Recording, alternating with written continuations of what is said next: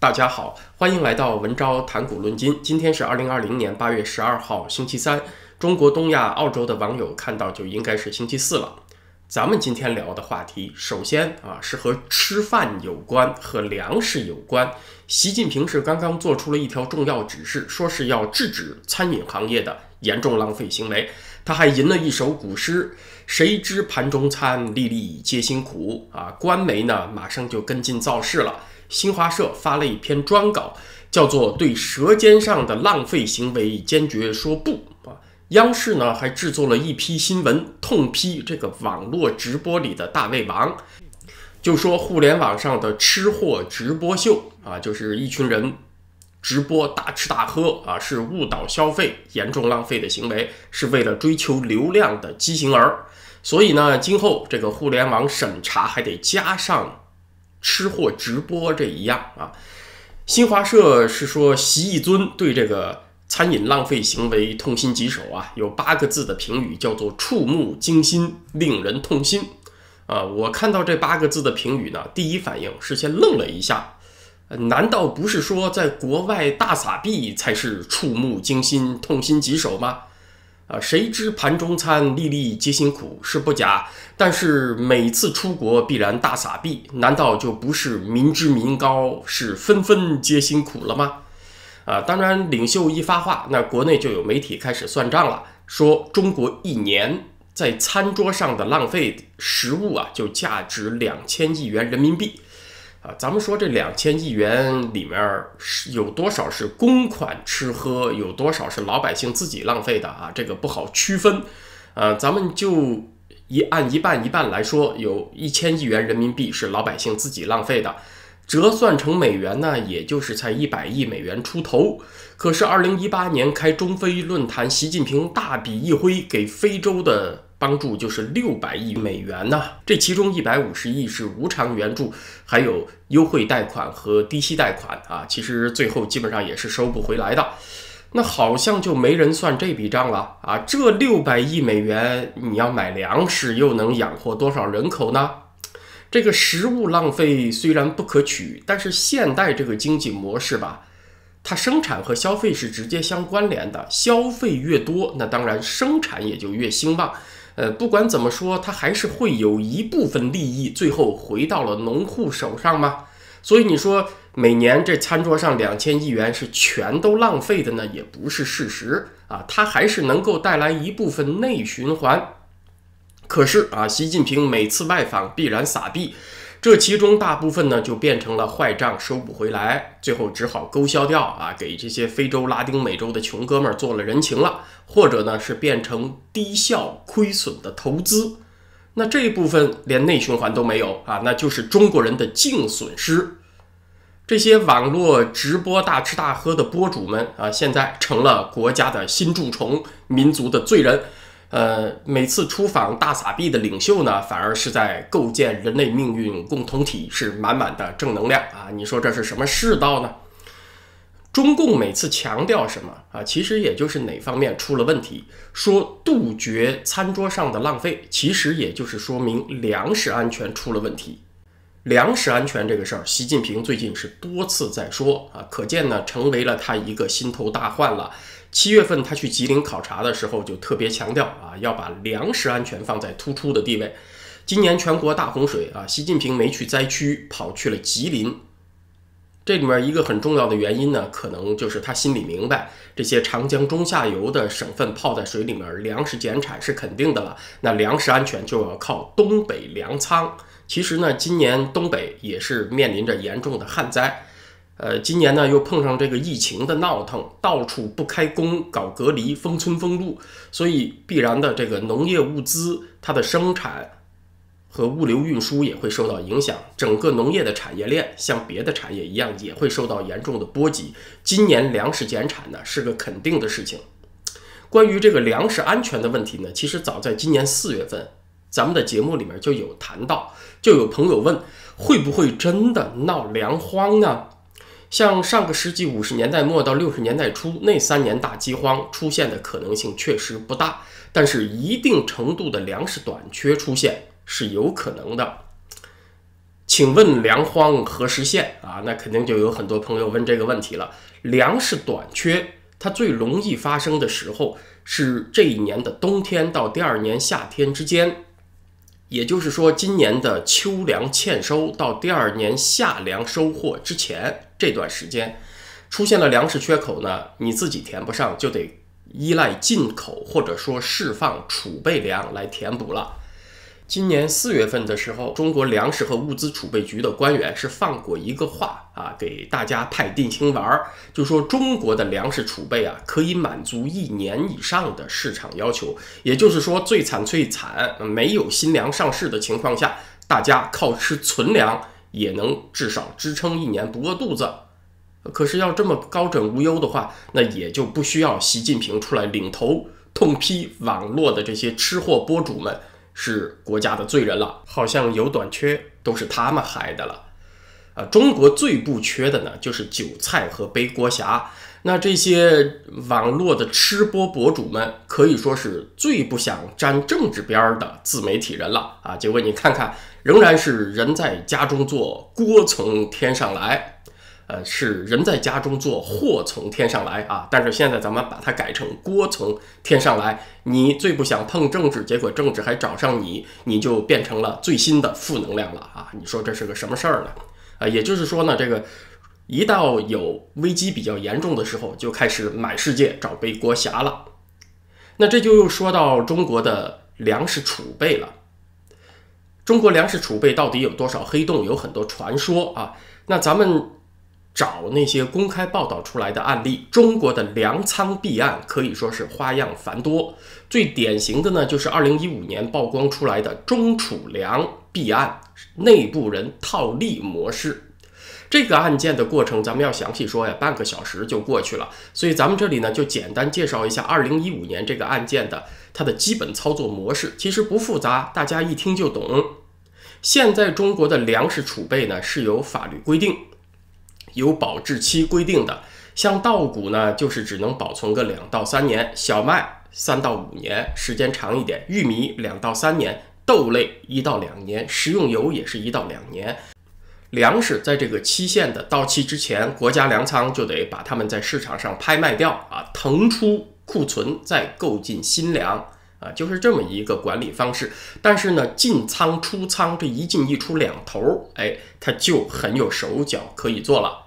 比如说呢，我啊是某某省中储粮分公司的总经理，本省粮仓它的购进和出售，那都是我拍板说了算嘛。那我的小舅子就做这个粮食的经销商，他自己手上卖不出去的陈粮，他那边的压仓已经有三到五年不值钱的陈粮啊，本来呢他只能够当做牲畜饲料来处理，但是呢我就把它作为新粮购进啊。把它买到国家粮仓里面来，按照新粮的价格来结算，那这中间呢就有一个价差嘛。于是我和我小舅子就分赃了。另外，这个国家粮仓里两到三年的陈粮，按照规定呢是应该在市场上把它卖掉的。那我呢又把刚刚入仓的新粮当成陈粮在市场上出售，就安排我小舅子这家公司中标啊，按照陈粮的低价卖给他。它可以在市场上按照新粮的价格再出售，所以这一倒手呢，中间又有一块价差，我又和我小舅子分赃了。所以呢，就是进仓吃一回，出仓吃一回，这叫一仓两吃。其实呢，这就是二零一五年辽宁中储粮分公司的套利贪污模式，内部人勾结套利。呃，那么媒体曝光出来呢，有各地多处粮仓都有类似的腐败模式。那这么一倒腾是什么结果啊？就是不管你是把陈粮当进新粮购进，还是把新粮当做陈粮卖出，最后的结果都是这个国家粮仓里面不适合人们食用的那些霉烂变质的粮食，这些多年的陈粮就会变得越来越多嘛。于是呢，就算你这个粮仓真的装满了啊，咱们假设里面没空，真的装满了。其中有相当比例也是不能吃的，和它空了也没有两样嘛。这是一种非常常见的腐败模式。那还有更加直接的腐败模式呢？就是官员监守自盗，把国家储备粮仓里的粮食直接倒卖出去。请能够翻墙的网友在谷歌上用“倒卖储备粮”为关键字搜索一下啊，能够找到大量的相关案例的报道。最近公开披露出来的案例呢，是发生在去年。反正呢，这个粮仓里的储备粮大部分平时是用不上的，只要不查啊，你卖空了也没人知道。那卖出去以后，这个空仓的份额呢，官员只要在几年之内，等这个粮价低的时候啊，再便宜买回来填上就是了。或者呢，他甚至去买那些更加便宜的陈粮填回来充数也行。要是这个亏空啊，他真的填不上露馅了啊，那就更干脆一把火烧了这个粮仓去报火灾损失，就死无对证了。这种直接搬运倒卖的模式，有的呢是个别官员串谋的行动，呃，有的呢他压根儿就是一个地方政府的政策了啊？为什么呢？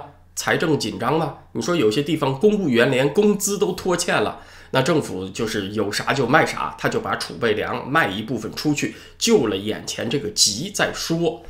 把国家物资储备当做解决财政的手段啊，这种事情呢，它不是现代才有的，自古就有。中国粮仓弊案绵延不绝，呃，最主要的原因呢，就在于它各个经办的环节啊都被权力把持着，不透明。啊，比如采购进仓这个环节，就是官员和代理商私相授受，不透明啊，把陈粮当做新粮来收购。同时呢，这个入库的验收、质量检测也不透明，糊弄事儿。呃，再有呢，就是出库也不透明，于是呢，官员们就能够上下其手了。在上个月啊，在推特上流传一则视频。就是有一位网民在黑龙江的一家粮仓拍国家储备玉米的情况啊，结果他拍出来的那个玉米是一捏就碎，就说明是多年的陈粮嘛。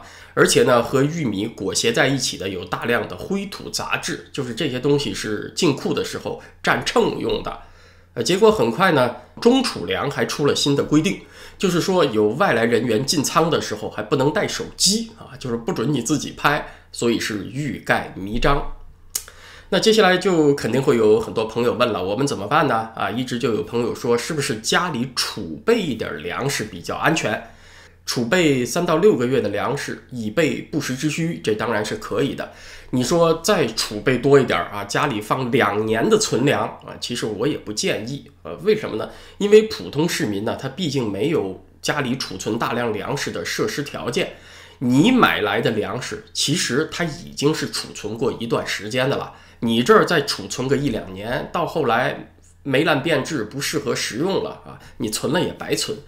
所以呢，对待这种情况啊，我一直都是那句话：覆巢之下焉有完卵呐？就是包括粮食短缺这一类的风险啊。它其实都不是靠你个人的一点聪明就能够规避的，得大家都意识到了，主动改变这个社会，改变这个国家才有希望啊！最起码吧，你把粮食流通各个环节弄透明了，人们的安全感才能上升。国家储备靠不住啊，你个人去储备那点粮食呢，呃，虽然能起那么点作用，也只是聊胜于无，长远来说也不起作用的。说完了粮食这个事儿呢，回头还是说一下香港啊，因为刚刚出来了一些特别有意思、特别有内涵的消息。美国彭博社今天报道，中国银行、中国建设银行和招商银行等啊几家中资银行，他们也在配合美国对那十一个中港官员的制裁啊，他们也在冻结这些官员的相关账户，审查他们的资金往来，而且呢，他们也不给这些官员开新账户了。啊，你说这些中资银行怎么这么不爱国呢？这么汉奸呢？啊，没办法，因为这些中资银行他们在中美都有大量的业务。彭博社的调查统计显示啊，中国前四大银行他们的美元资金规模在二零一九年是一万一千亿美元，啊，就有这么多。他们要是连带着也受了制裁，不能从事美元转账啊，这个损失就太大了。咱们前天那集节目刚刚才说了，上了美国人制裁名单的这些中港官员啊，他们最后的结局也会和藏在旧金山中领馆的那个谍报人员唐娟差不多啊，也会被祖国给牺牲了。祖国口头上支持支持你可以啊，但是到实际行动上还是得请你支持祖国啊，舍小家顾大家啊，还是这个祖国受的损失太大，为你付出这么多不值得啊，你就自己离开吧。啊，结果呢这么快啊，你看这个事儿就来了。香港那个律政司司长郑若骅他说了一句话，他说有国家做后盾，不怕美国人制裁啊。是我相信你，你不害怕，可是你不怕，国家怕呀啊，所以最后还是得请你为国捐躯吧。你还真的别以为啊啊，就说这位郑司长，你还真的别以为你就不是颗韭菜，你的钱今后不仅不能够存在外国银行，存在国有银行也不行。那有人说了，就算存国有大银行不行啊，因为这些国有大银行也要有美元业务嘛，他们也经不起制裁。那是不是可以存中国的什么农商行、城商行这些小银行呢？你还别说啊，墙倒众人推，连这些小银行都未必愿意接这个招儿啊。所以这些被制裁的官员，唯一的出路恐怕真的只有去伊朗、去朝鲜买房子了。呃，大家看，黎智英和香港众志的副秘书长周婷在星期二深夜都获得了保释，他很可能啊。就是和上面讲的这个金融制裁风险有关的，就是体制内的人呢，他心也很虚啊，他害怕你这么刺激美国人啊，马上就抓了这个黎智英和周婷，激起这么大反响，呃，逼着美国人马上使出金融杀招，那我们吃不消啊。本来呢，中共那边是想玩切香肠，一点一点加码的游戏，看看美国人有什么反应，结果没想到呢，舆论反应这么大啊，赶紧的，还是先放出来再说吧。林郑月娥、郑若骅啊，他们比起前面说的那个背负浪费粮食恶名的吃货博主们，是高级韭菜。但是高级韭菜也是韭菜啊，也是可以被牺牲的。除了高级韭菜，要知道还有顶级韭菜呢。啊，那是谁呢？啊，咱们先停一下，先卖个关子。啊，接下来要说的事情呢，呃，就更有意思了。就是《纽约时报》八月十二号出了篇文章，曝光政治局常委栗战书。他的女儿厉浅心在香港有大笔的投资，曾经买过一栋价值一千五百万美元的海景联排别墅。呃，这厉浅心的伴侣呢，曾经拥有赛马，曾经斥资数亿元入股半岛酒店。啊，这篇文章呢还提到了另外一些中共高层在香港的资产，但是重点是曝光栗战书和他的家人。那这个意思我不知道大家看明白没有？其实呢，就是有人在给西方媒体送炮弹了，催促着美国人赶紧的，你制裁栗战书啊，把栗战书也放到那个名单上去啊。咱们星期一那期节目谈到了，其实啊，现在栗战书被美国人制裁的风险比韩正、比汪洋要高。汪洋呢是全国政协主席，政协呢他是负责了一部分统战工作，但是在港澳工作上呢，他只算是敲边鼓的啊。韩正呢是中央港澳工作领导小组的组长，但是呢，他现在也没那么重要了啊。从去年这个香港区议会选举建制派大败以后啊，习近平被打脸，非常恼怒，港澳体系受到了整肃啊。你看这个中联办和港澳办的主任都换人了，习近平呢是把港澳系统抓到了自己手上，所以这个韩正的重要性也在下降。栗战书啊，最近的重要性就上升了。他是习近平的主要亲信，是全国人大常委会委员长。通过那个香港版的国安法，还有这次呢推迟香港立法会选举，最后都得他这个人大常委会委员长来经办啊，他这边来拍板儿。所以破坏香港自治，现在栗战书发挥的作用，其实比韩正、比汪洋都大。所以他确实是应该先上美国人的制裁名单。那接下来又有问题了啊，那就是为什么有人送炮弹去炸栗战书，而不是撺掇着美国赶紧制裁习近平本人呢？要知道，制裁习近平那就成了中美断交没商量了。就算啊，这个川普豁得出去，中美不直接往来了，他现在呢也因为这个疫情的事情，呃也非常恼怒习近平，说我们俩已经不是朋友了啊。就算不直接往来，可是还有一些别的国际场合呢啊，像联合国大会、像 G 二十峰会和 APEC。峰会对吧？中美元首他还是免不了要照面的。直接制裁元首呢，太尴尬了。所以制裁习近平目前还不现实。但是栗战书是习近平的主要盟友，是他的亲信，左膀右臂。打击他呀，其实也就等于打击了习近平。这会让习近平身边最亲密的人都会蒙受重大损失。那他们都要掂量掂量，以后跟习近平这么接近，执行他的命令，这么上杆子，是不是不值得？那这样呢，也就削弱了习近平啊。其实呢是这个意思，打击栗战书等于削弱习近平。那大家看，在北戴河会议将要结束的时候，闹出了这么一出啊，曝光栗战书家族在香港的财产，它说明个啥呢？它说明啊，反习势力也没有闲着，他们没有因为习近平现在表现得很强势，就此就服服帖帖了。咱们这个节目当中早就说过啊，美国人的制裁升级会掀起中共内部新的爆料高潮。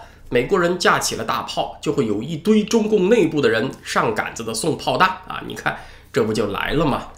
呃，所以说还是给自己做个宣传。如果朋友们想看关于中国时政有预见性的、有深度的分析，那么请关注本频道啊，文昭谈古论今，请大家订阅。那今天的时事话题呢，咱们先聊到这儿。明天星期四，在咱们的会员网站文昭点 ca 上呢，我想接着上个星期的话题聊，就是美国的比较生物学家、地理环境决定论的支持者啊，贾雷德·戴蒙，他觉得美国是有一些先天的优势、内在的优势，中国这边不易模仿，他就让二十一世纪成为中国世纪啊，这种事情不容易发生。但是呢，他也指出美国。自己也在步入一种渐进式的危机。